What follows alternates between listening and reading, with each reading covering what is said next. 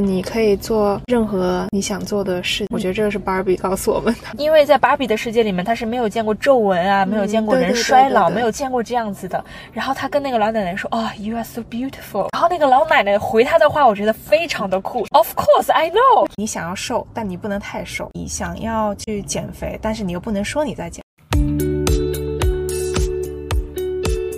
Hello，大家好，这里是人生文件夹，我是人司徒霸刚。我是三点水，今天很高兴邀请了我跟司徒的好朋友点点，很荣幸邀请到了点点来参加我们的节目，我们顺便也蹭一些流量。然后接下来让点点同学做一下自我介绍。Hello，大家好，我是点点，今天很高兴来到人生文件夹，人生文件夹，看来得常来，是我们不够努力。我们今天聊的话题呢，是叫做女性成长话题，这是因为我们三个都分别去看了最近的电影。芭比，然后每个人都有一些感触，尤其是对女性成长这个话题有很多想表达的，所以这就是为什么我们三个今天聚在一起，嗯，来做这一档播客。那因为我跟点点都是作为女性嘛，所以我们嗯可以从女性的角度来聊一聊这个话题。司徒呢，他平时很关注女性呃权益啊、女性成长啊的这些话题，他也有很多的可以从男性的角度去讨论这个话题。我的家人他有很多女性嘛，所以他们会给我很多女性的视角，我觉得对我有很大的帮助，正好让我也可以获得不同视角看待世界的方法，所以我可以。斗胆的对这个话题聊上一聊啊，还是很有必要的。从一个男性的角度看，在成长的过程中呢，大家会经历不同的阶段。我们大概自己浅薄的想法，对它做了一点点的分类。首先，我们想聊一下，在受教育阶段，女性的成长啊它有什么特殊性，然后和男生会有什么不同呢？受教育阶段就是讲上学的这段时间吧。对对，是的。三点水是一个东北人，不知道大家知不知道，女性在东北其实。地位还蛮高的，尤其是在上学的这段期间，如果发生了男生和女生有小矛盾啊、争吵呀，或者打打闹闹的情况，在我成长的过程中，都是男生哭，不是都是男生，真的，就是如果骂 如果闹上了，闹去找老师啊、告家长啊这种，通常女性会是受偏袒的和。呃，受保护的那一方，属于有一种无条件认为小女孩和小男孩要保护小女孩一样。嗯，但说实话，从三点水的角度来看，我觉得这其实不是一个我能接受的处理的方式。嗯，这种处理方式，它其实代表着背后隐含了一个男女之间的不平等。为什么天然就认为女性是需要被保护，然后弱势的那一方？嗯嗯，虽然我是一个女性，但是。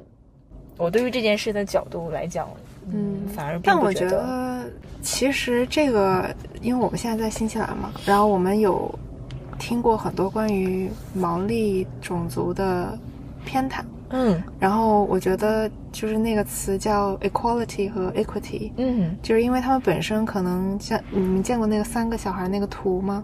有一些小孩他天生比较矮，所以说他得要站在椅子上。哦哦，见过见过见过。我觉得因为男女本身有，呃，生理上、心理上的不同，所以可能会因为这个，就是需要把女性从小在某些方面会特别照顾，因为可能在她那些方面，女性就是需要特别照顾，才能跟男性去平等。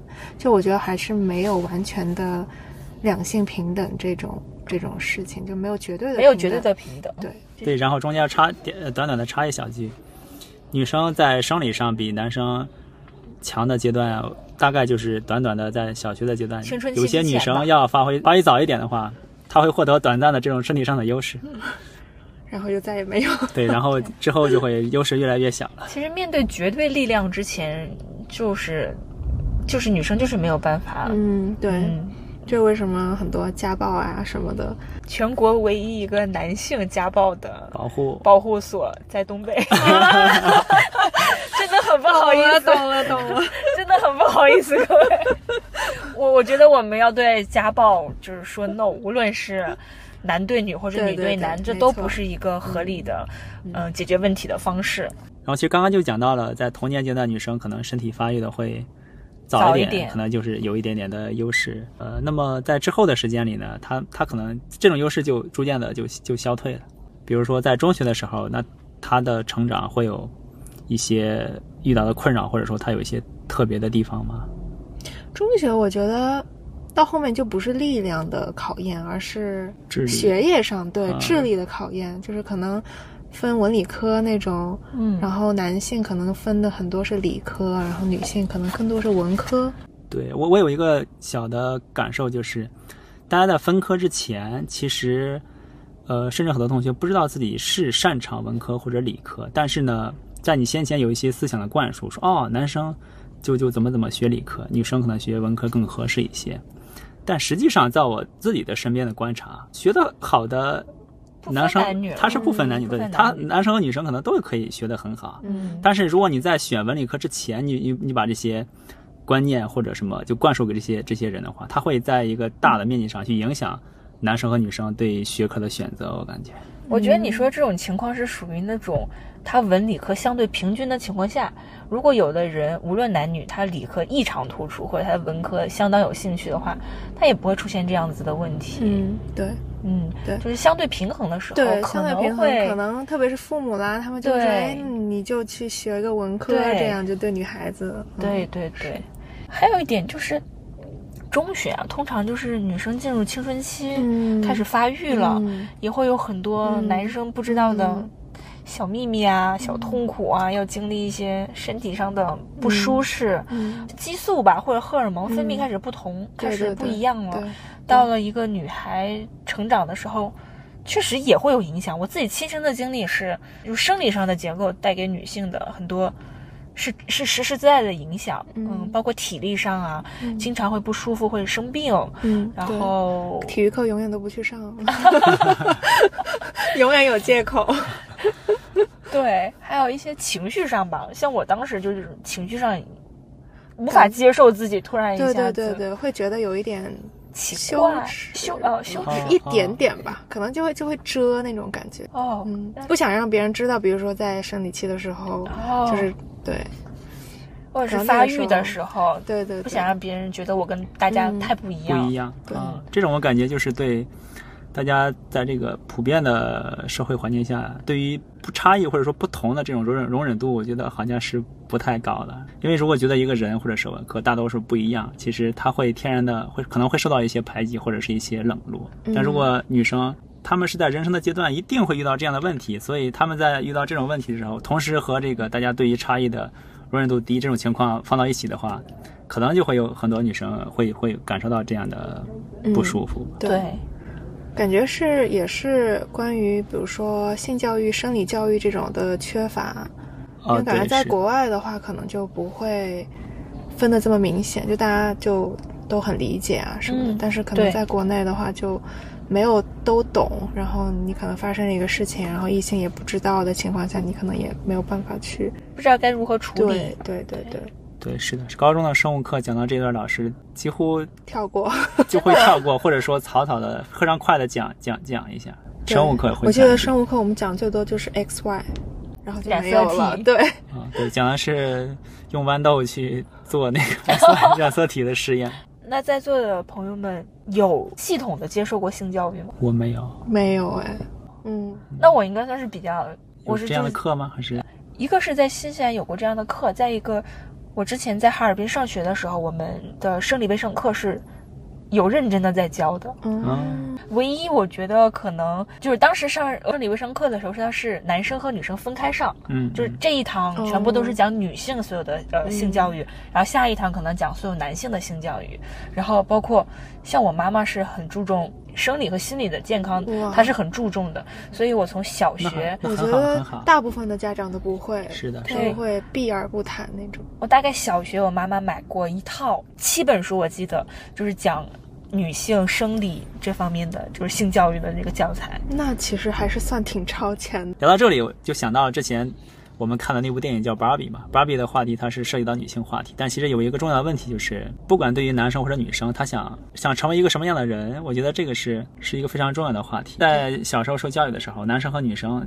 大家对于未来的规划，我感觉是会有一些差异的。我觉得那个电影给我最大的一个我很认同的点就是，任何性别都、任何人都不能依附于其他人。另外，对对对对这点是讲的他很好。他那个芭比，他就是说嘛，他 You're Ken，就是你就是 Ken，你就是 Barbie's Ken。然后他有跟 Ken 说，你现在要去想想你要去做什么。我觉得很感动。他有看到，他有看到以前 Ken 就是总在等他的时候的那种，他有自己也亲手感感受过那个时候。他之前就是理所当然没有想，但是后来他就会去想这些。对他很有同理心。不同的人或者即便不同的性别，你可能都需要关爱，都需要找自己想做的东西。你不可以，你的目标或者你的人生的价值。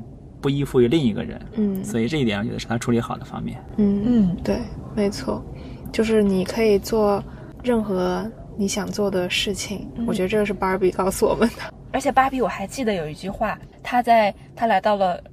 他在路上走着，他看到了一个老奶奶，然后，嗯，因为在芭比的世界里面，他是没有见过皱纹啊，没有见过人衰老，没有见过这样子的。然后他跟那个老奶奶说：“哦，You are so beautiful。”对对对。然后那个老奶奶回他的话，我觉得非常的酷。他说：“Of course, I know。”对对。我就觉得说，哇，这也太棒了吧！这句话也让我觉得。震撼到我了。对对对，就就是任何年年纪，他们都可以很自信。对对对，就是我我觉得我感触还是挺深的，因为我感觉我在国内的时候，可能就是国内在国内上学，因为我是高中才过来嘛，然后就在国内的时候，我完全不觉得我自己是个自信的人，就我是对完全算不上自信，就是很胆小、很怯弱、很怕得罪了谁，很怕得罪老师，怕得罪父母，怕得罪同学这样。但是感觉来了这边之后，慢慢的，也不是就是故意怎么怎么样发觉，就是慢慢的觉得自己好像真的是有变自信。你有没有看到，就是在小红书啊或者抖音上面，很多那些拍视频的，然后下面就会回复说，这一看就是在国外生长的孩子。哦，有有有，就是就是他们的 他们的那种自信是溢出屏幕的自信，他们的笑容。尤其的特别感，从面相就可以看得出来，对对对，就不太一样。但是我我觉得现在国内的环境可能会好很多，现在小孩还是很有想法。但是我感觉那我们那个时候，因为很久没有回国上学了，但感觉我们那个时候就很机械，女生感觉就是那种要听话啦，要乖啦。包括我妈现在都会跟我说：“哎呀，你不乖，怎么怎么样。”然后我爸就会说：“你不要用这个词说他。”那你爸爸也很有那个 Ken's power，那什么 Kennedy。对我爸其实是个挺开明的人。我回国这次回国，然后跟我妈因为是一些事情吵架，我妈就会说你都不听我的话，你怎么怎么样。然后我爸就说你不能这样子说，就是都他都这么大一个人了，你不能再用听话去让他服管呀什么，你要跟他讲道理。是的，对这这点从我一个男生的角度来讲，我我的那个年代也是，大家对于。一个好学生或者一个对于一个优秀的人的评价标准，相对来说比较简单，他就定义为，比如说你成绩好，比如说你乖巧听老师话，就是一个你跟一个主流和强大的思想保持一致，你就是好的。我觉得这样其实是克制或者压抑了很多大家各自那种更加丰富的个人的情感的可能性。对对对，是的，对对，你到时候可能成为的不是你自己，而是成为的是一种标准。但其实，在这种环境中，也会造成了男性和思维、男性思维啊、女性思维的这种的不同。就是我我个人认为，男性思维和女性思维其实也挺重要的，因为有些事情你就是需要一些用女性思维和女性的力量去解决这个事情。比如说争吵啦，比如说比较柔和一点去处理方式，有的时候你确实也需要一些男性的思维来去解决一些特别的事情。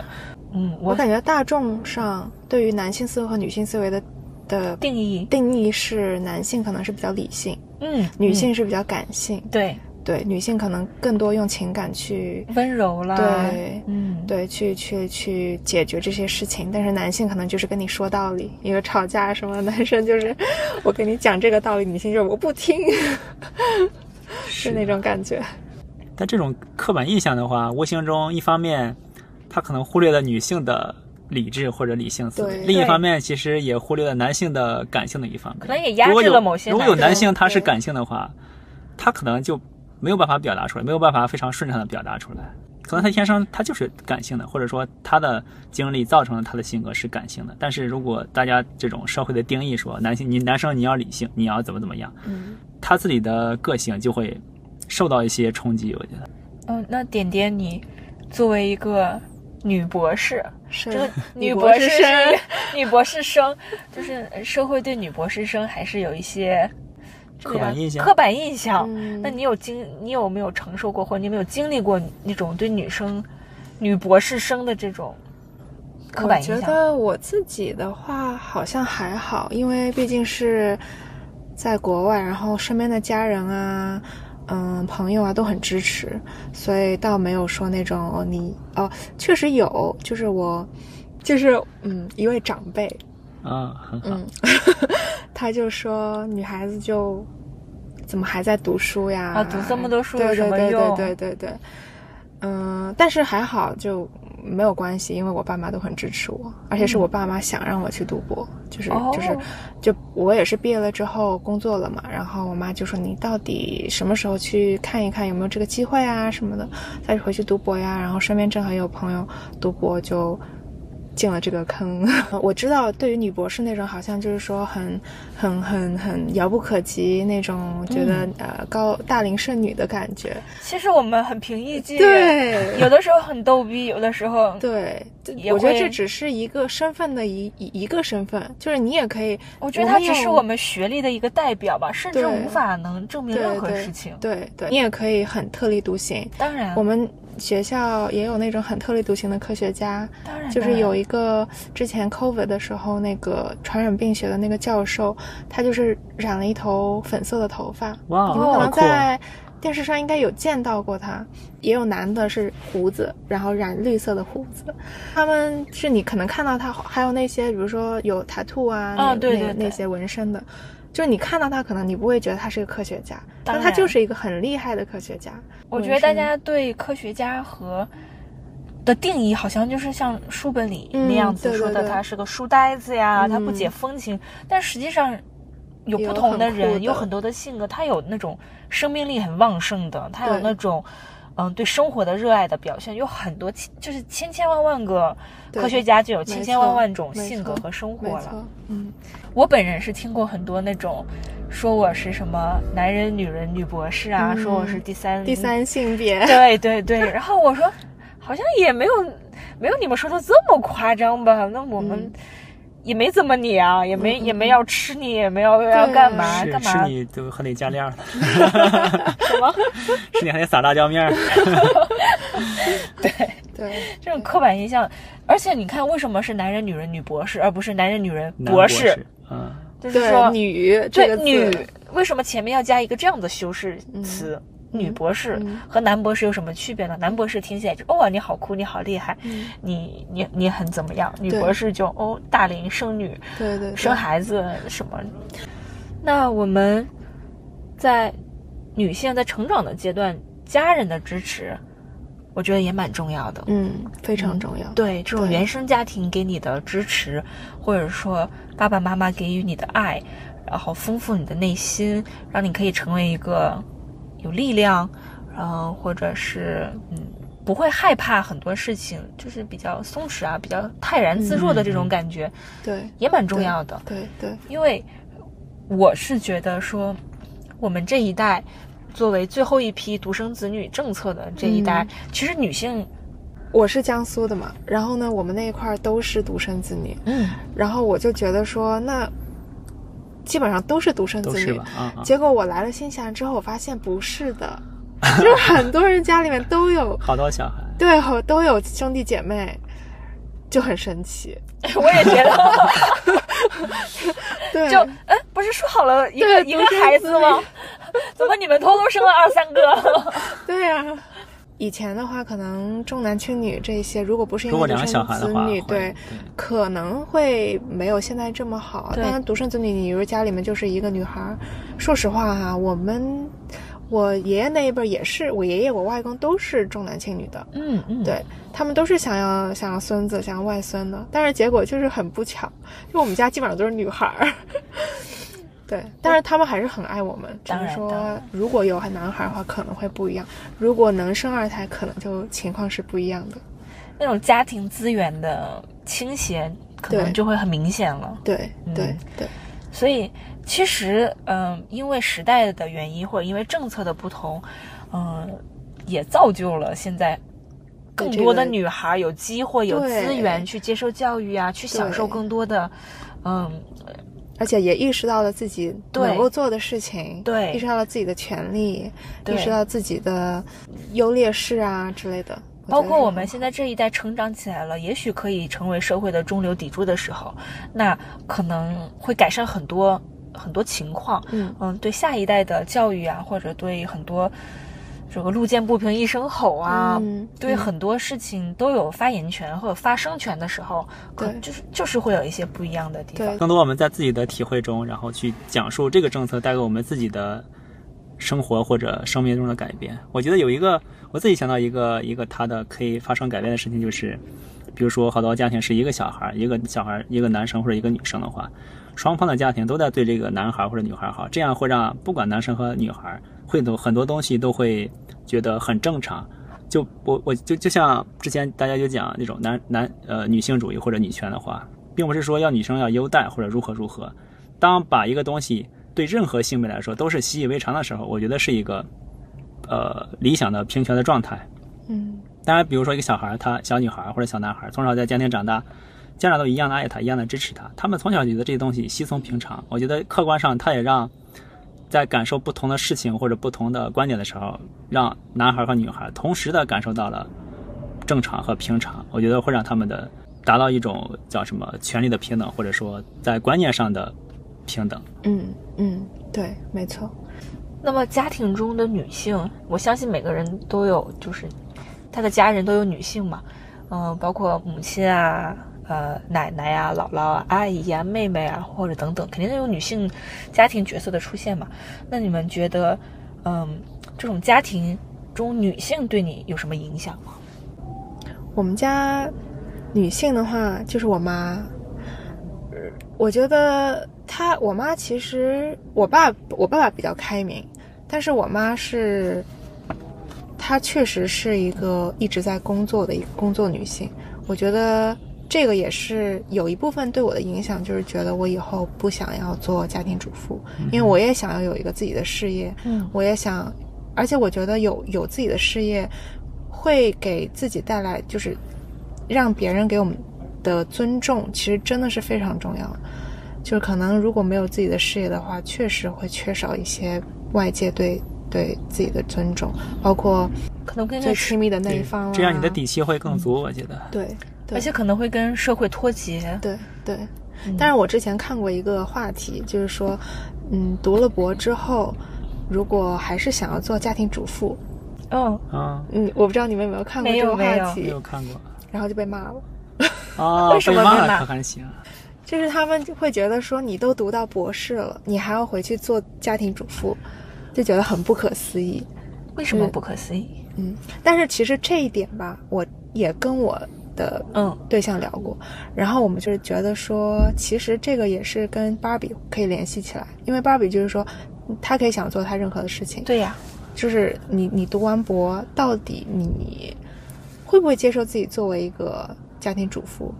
我觉得，如果觉得这个家庭主妇，有些人可能他的梦想就是做一个家庭主妇，我觉得可以啊。对啊，而且我觉得你读了博之后，你也有更好的这个。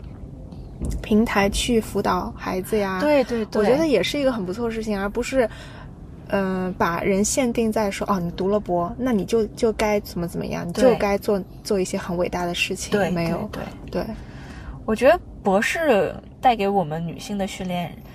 也不仅女性了，带给人的训练是一种思维模式上的一种重塑。是的，你思考问，你也发现，对，我觉得是思考问题的角度，以及你解决问题的这些逻辑思维能力啊，嗯，各种协调，各种你能不能通过蛛丝马迹去发现一个理论或者发现一个漏洞等等，这种技能是在任何对方面和问题上都是通用的。嗯，所以。那我为什么不能把自己训练得很好，变成一个家庭主妇，去相夫去教子，去把我自己的小家庭运营好？我觉得也没有任何的问题，完完全全 OK 的。甚至我觉得我是更支持读完博士去做家庭主妇的，因为这样你其实经过了，你看过了很多，你知道很多，知道自己真正想想要什么，想选什么。是你任何事情都可以选，嗯，而且你已经经过思考，经过见过很多的经历。对。对，就是一个更加理性的思考，我觉得确实，我觉得读博给我带来一个很大的影响，就是批判性思维。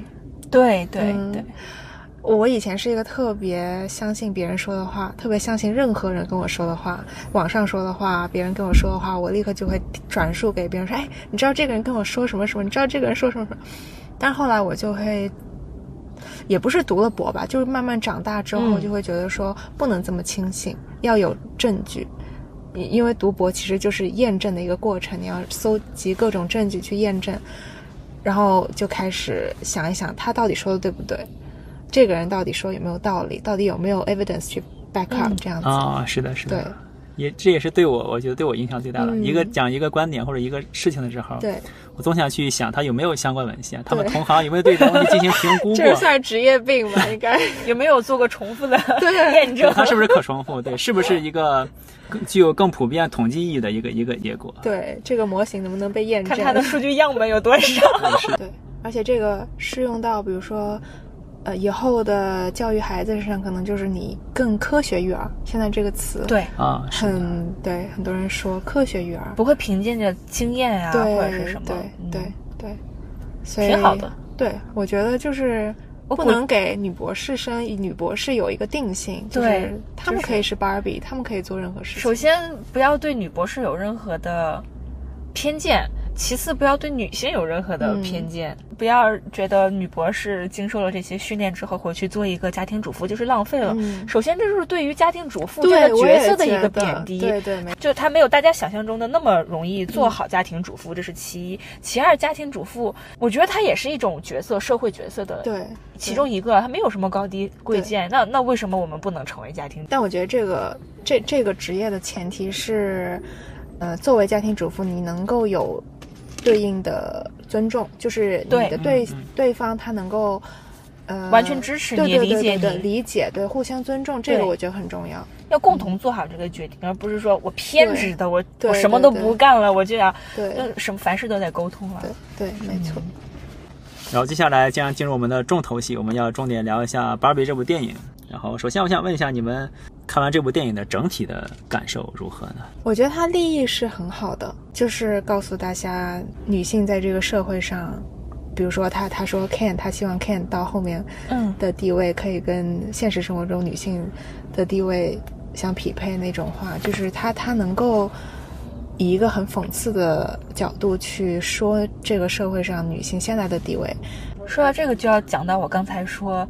芭比在街上遇到了那个老奶奶的那句话，我有看到对这个导演的采访。那个时候说他们要，好像是投资方还是哪里要要求他把这一幕删掉，然后那个导演坚决不删不删，然后并且说，如果你要把这一段删掉的话，那我拍整部芭比的意义就都不在了。嗯，所以我觉得。导演是一个非常有想法，嗯，对，他他知道他想要表达什么的人，他是站在了一个女性的角度，知道这些很能触动广大女性的。他可能想表达的就是说，就是不要有年龄焦虑，也不要有那个 body shame，外貌的啊，外貌不要有身材焦虑，然后也不要有美和丑的这种焦虑。每个人都挺特别的。其实我觉得这一点的话，在。国外其实感触还是很深的，对对对，因为你知道博士在国内是有年龄限制的。哦，我不知道这件事情，我我不知道，是有的，就你要去高校的话，必须三十五岁以下才能去高校，包括当医生，你必须是三十五岁，它是个坎，就是年纪，如果你像这边读博士，我们系也有那些四十岁开始读博的，当然，但是国内就不可能，因为你你读了博之后，你没有做任何做不了任何事情，对。你们那些教职必须要三十五岁以下才可以。对，当然也不是全部了，就是很多很好的教职需要三十五岁、三十五周岁以下。所以这个就是赤裸裸的一个年龄的歧视。是，对，我也要痛斥他。嗯，对，没错，包括你说身材的这种焦虑啊。你看模特圈现在就越来越瘦啊，那种骨瘦如柴。嗯，当然了，我们不是模特圈，也不是娱乐圈，就是 有有有听到一些小道新闻。我们算半个娱乐圈，接近了，差那么一点。确实，你你你像在我们这边路上，就是很多那些可能确实在我们看来，大众看来身材没有那么完美的人，但是他们可以很自信的走在路上，夏天的时候可以穿的对。吊带，就是尽情的打扮自己，展示自己的美丽和自信，对，就是完全没有觉得有什么要遮羞啊什么的。我觉得这个还是还是让我觉得挺正能量的一些。说到这个，我我在中国其实还遇到过一些人评价我的身材和长相，对，就是可以跟大家分享一下，嗯，就是有。有一些同龄的男孩子就说：“哎，你怎么胖成这样？或者说你怎么怎么你怎么你最近生病了吗？”我说：“为什么这样？”说说你是不是吃激素了？然后什么的。然后对，然后我说：“关你屁事，吃你大米了。”就对，但但我当下是觉得说。哦天哪！你这个人让我瞧不起，你竟然评价别人的外貌，你对我的身材非常非常差，品头论足。对对对对，但是当场我们是在一个饭局上，当场没有任何一个人觉得他说的话有任何的问题，只有我有过激的反应。但可很有可能是，嗯，因为我们生活在新西兰吧，是一个比较稍微女权一点的，就是国家，所以。不会经受也也不是完全女权，我觉得是因为海外的话没有那么多的评头论足。对对，就是没有人，没有人去觉得你你胖会怎么样，或者你瘦会怎么样，或者你高或者你矮。国内可能很多有些相亲的还必须要什么什么身高以上，相相亲的指标可以说明码标价了一样。对，就把人当一个商品一样。我我有一个朋友，现在读博的一个朋友，他是。一个举重，就是她是在读博，但是她是个举重运动员，一个女生，哇哦，很酷。她最近还去香港比赛，还得了为新西兰得了一个奖奖牌，就很厉害。她个子可能一米六多，就一米七不到。然后她体重之前是六十 K，就是但是你你你想想，一个女生六十 K 可能对于大部分来说不是很瘦，就对，就不是那种。你就是，比如说要我想要理想的体重，可能比如说五十五以下这样子，但是六十 K 可能不是理想体重。但是对于他来说，他觉得他自己非常的美。对呀。他说他，因为他为了比赛，他要瘦到五十七 K 去达到他那个就是体重的那个组组的那个对重量级。他说：“天呐，我五十七 K 我太瘦了。”他是这样说的。然后我就觉得，就是你知道吗？就是从观念上已经完完全全对对，没错，就是完全不会说觉得。五十好像是现在国国内的小女孩必须要五十五 K 以下，必须要五十 K 以下是一个标准。好女不过百。对对对对对。离谱。对，然后我就觉得天呐，真的是健康是最重要的。就是你如果过瘦或者过胖，影响到健康了，可能你会需要调整。但是如果你对你的自己的身材非常的满意，我觉得完全没有必要因为别人说什么去觉得好像羞耻啊什么的。是的，而且说到那个体重，它是一个数字，它。但人的人的一个整体的状态，或者说人的健康也好，形象也好，它是丰富多样的。你可能体重大，但是你有很好的肌肉，或者你你很健美的身材，体重自然而然就会大嘛。那跟数字无关对，那只是一个数字而已。对，然后再回到我们的主线，就是对于《芭比》这部电影的整体印象。又聊差。我的我的印象其实是是非常深刻的。其实，在我在看之前，三点水已经把大概剧情告诉我了。但他们在返回那个 Barbie Land 的时候，那个。场景还是很让我感动，因为我觉得一种女性帮助女性。对对对，我知我我我我看过一些电影，也知道他们这个桥段设是非常精心设计的。嗯。但即便看到那个，即便我知道它会发生，知道它别的地方有类似剧情，但看到那一段，我还是眼泪在眼眶里打转。那个那个剧情是让我最感动的。我觉得有一种英雄主义。嗯。他他他。不知道那件事情能不能完成，能不能帮得到，但他们还是就放弃了，对，放弃了那种更加顺畅或者说更加容易的东西，让他返回头去做那件事情。我觉得那个场面是让我印象非常深刻的。嗯，我对他的喜欢是有一些小的剧情的设定上，我我很喜欢。然后整体的话就还可以，没有那种比如说打十分那种喜欢，但我觉得也是一个一部很值得推荐的电影。嗯嗯，说实话，我去看芭比之前，对她的呃没有做任何的 research 或者了解，我是带着一个呃周末了，我想去放松，想看一个无脑的欢乐剧的这种想法去看的，然后发现利益非常的深刻，对，所以我完全不知道他要讲什么，我以为就是讲一群小孩子芭比娃娃粉红色美丽美丽这样子的故事，当我看了开头之后，我确实也觉得哦。就是这样子的故事，我心里的预期是非常的低的，直到开始慢慢慢慢慢慢看进去了之后，第一个让我觉得非常震惊的点就是，像刚刚司徒讲的那个视觉的角度的这个变化，就是从小女孩玩娃娃到她妈妈玩娃娃这个转变，对，是我第一次觉得说哇，太有才华，真的太棒了，对，很出乎意料的没错，没错。到后面越看就是越进去，越看越觉得自己被震撼到了，嗯嗯。你你你记得芭比里面那一段话吗？就是他们唤醒那些被洗脑的对对对那段话，会有共鸣吗？你觉得？我我记不太清他原来讲什么，但是我就是说你你有一些就是你你你想要瘦，但你不能太瘦，或者你你想要去减肥，但是你又不能说你在减肥，你要说你在哦，你说这一段，对对对，这一段和妈妈她对讲的那一段话。我记得她她有，他不是在这一段，那他另外一段，她说，就是他第一次见到芭比的时候，然后芭比问他为什么你长这么大还在玩芭比娃娃的时候，他说因为我是一个世界上最糟糕的妈妈，嗯，因为我的女儿跟我又不亲，我现在的工作又不好，也没有人理解我，也没有怎么样，所以我想把我童童年的玩具拿出来再继续玩。那一段我其实看了，觉得蛮心疼她的。嗯，对。对于中年女性，在这个当今社比较普遍，当今社会这种困境，我觉得很确实是很普遍存在的。真的缺少了他们一个发泄的出口，以及社会或者说是这个世界对他们的关注和理解。很多人看不到妈妈们。在背后的努力，就是饭不是永远都是热的，在那边摆着，这个被子也不是软软的、干净的，是的。你的衬衫不是熨好的，细小的事情，没错。包括那个马桶，它是干净的。嗯，其实我们都应该很感恩，也会让现在的社会就是不要把所有都当做理所当然。对呀，当然当然，不能既要又要。所以也希望能够唤醒更多家庭里面的这种互相的尊重啊，对之类的。这这不是女性一个人的责任，因为要维护一个家，是要每个人都要付出努力的。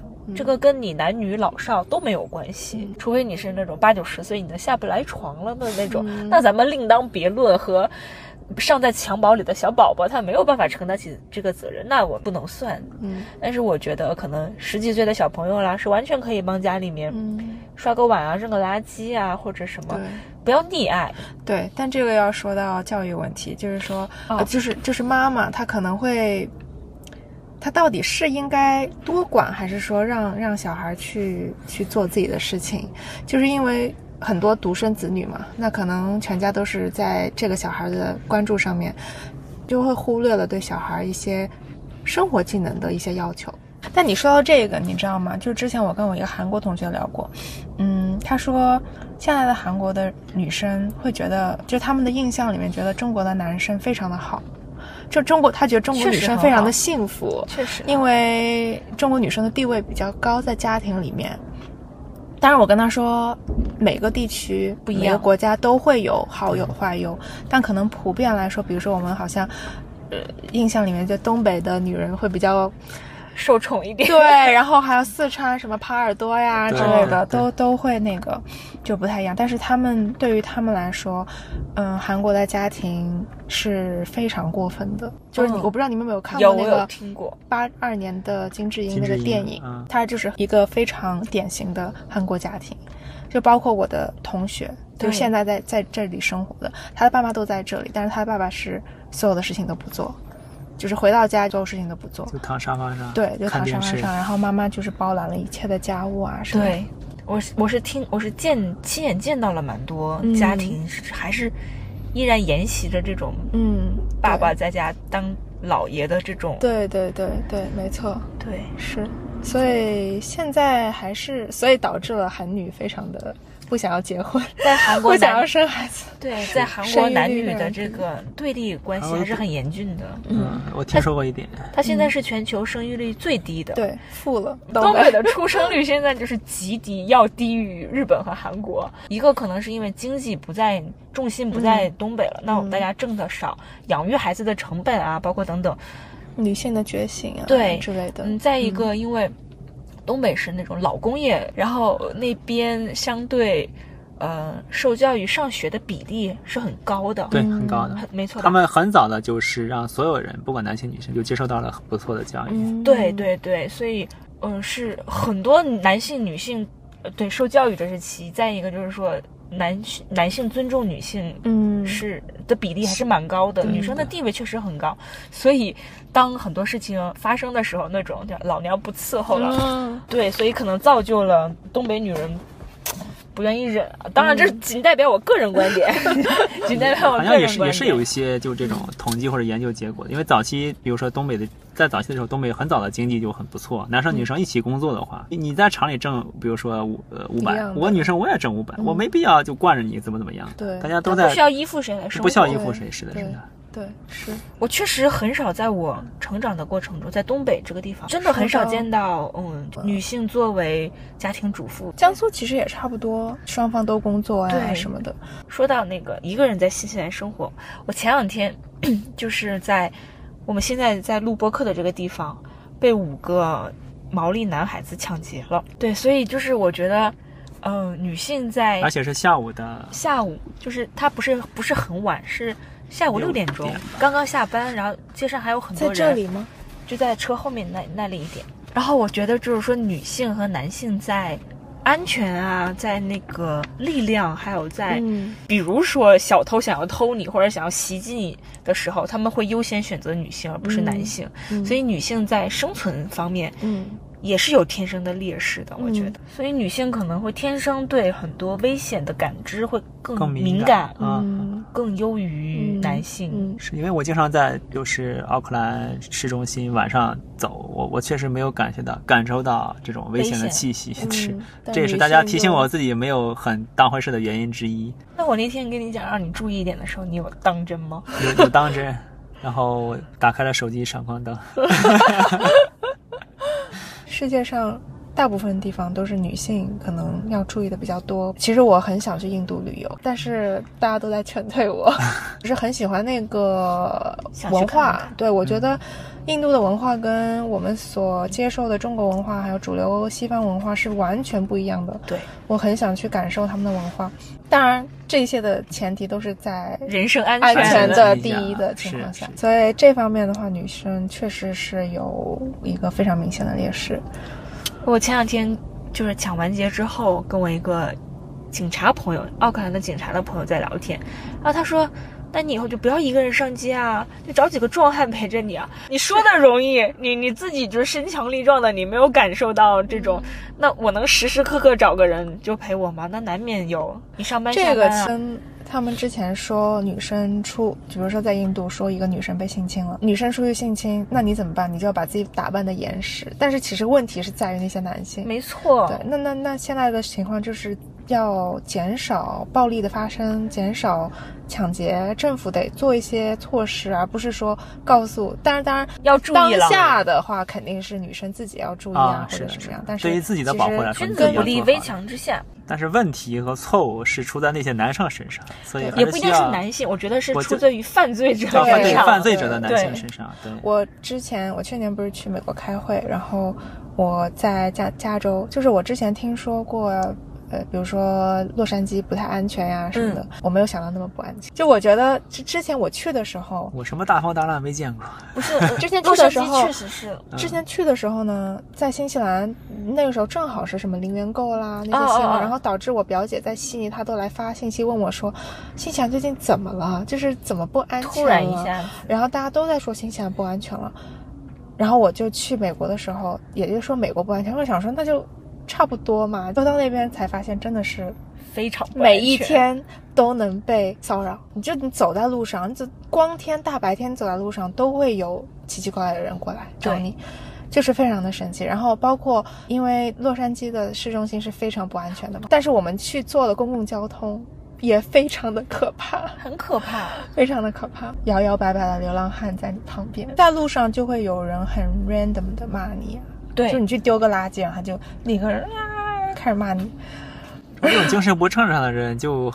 比较难办，但是关键就是非常的常见，而且是在那种人很多的地方，就是真正的市中心。对啊，最繁华。我们还没有去市中心，我们是去的那那个 Hollywood 那些地方，哦哦哦，就是人也很多。因为因为我们转机就是从那个圣地亚哥到洛杉矶转站的时候，那那个站其实很大的一个站，但是就在那里，感觉大家都习以为常了，就是光天化日之下就是非常大声的在喧哗。那一次旅游之后，我就觉得说，心想相对来说，这个安全程度好像不不是一样的。但我之前就是被很多朋友提醒说，嗯，晚上去 City 啊要小心一点，要什么的时候，我都有放在心上。嗯，直到这次亲身经历了的时候，你会发现，这跟你穿什么，你多提高警惕，或者说你不怎么样，完全没有任何的关系。发生。我是在一个。非常合理的时间，根本就不是夜晚，然后也没有去偏僻的地方。我在一个非常繁华，可以说是奥克兰最繁华的一个地方。我还有另外一个女女女朋女孩的朋友，我们两个人走在一起，结伴而行，没有任何的，就是可以被攻击的可能性。但我们依然遭受了这样子的抢劫。那他他们抢完之后就直接跑了，甚至没有跑，慢慢悠悠的走了。他们觉得你们也没有办法打打他们，就是首先他们是五六个壮的那种毛利男生，我们就是两个亚洲女亚洲女孩嘛，但是他们没有抢成功，因为我们回去把东西抢了回来，然后经经经历了几番撕扯，他们最终没有把包从我们身上抢走。嗯，可以，还是但是他们还是非常摇摇摆摆的，很嚣张。他们五个人就看着我们，就是那种你能拿我怎样，然后慢悠悠的溜达走。嗯。那那就他们青少年，比如说犯罪之后，真就几乎没有什么惩罚吧？这个等我们，这个等我们下一过几期邀请我的警察朋友的时候，我们到时候问问看，专业一点。对，给大家做一个预告。对我那天跟他聊完了之后，然后就顺势邀请了我的一个朋友，他就是警察嘛，想要让他来跟大家聊一聊，嗯，平时怎么保护自己啊，或者一些。呃，从他的角度，从他的角度来看待一些社会问题的，嗯，先挖一个坑，等我们之后再填坑。然后呢，聊到这里呢，我们节目就算接近尾声了，呃，大概我们的话题也都聊完了，呃，然后通过《芭比》这部电影的分析，我们很看到他对于女性主女性的关怀，然后同时也没有忽略对男生成长的问题的照顾。我觉得这一点很好，可以作为我们的收尾的主题。你在成为一个女人和男人之前，其实你是一个人，不管什么情况、什么性别，你都要注重自己的成长，去完善自己，成为一个独立和自由的人。然后尽量不要被一些标签限制。然后感谢大家收听这期节目，我们下期再见，拜拜。不让我俩总结一下，我我们两个等等等等，然后呢？直接给结，直接给结了。然后呢，这是我的一点点感想。然后接下来我们请我们的 另一个主持人和嘉宾来分享他们的感受。嘉宾先来。嗯，跟跟司徒说的意思差不多吧。希望大家勇敢而自由的活着。对，就是这样。我希望大家打破这些标签，打破这些固有的印象。再一个就是，希望所有的女孩子永远。不要放弃说不的权利，不要对压迫你的事情、对反对你的事情和刻意 PUA 你的事情，嗯，太过于介怀。要永远有反抗的精神，永远有为自己去斗争、为自己的权利去争取的能力。嗯，希望女性之间也可以团结起来，呃，男生和女生之间都可以团结起来，做一个平权的人吧。这期我们的节目就到这里就结束了。感谢大家的收听，如果大家喜欢的话，欢迎大家在评论区表达你的观点，然后呢，希望大家分享给你的朋友，跟我们互动起来。对，是的，如果可以的话，在你所在的平台，可以为我们点一个小小的五星五颗星，或者是赞，也可以。关注 关注评论，对，然后也希望大家期待我们。之后的节目，如果持的是不同的态度，也希望大家可以来跟我们一起讨论。如果是跟我们有相同的看法的话，也希望大家支持我们吧。到这里就结束了，大家拜拜，再见，拜拜。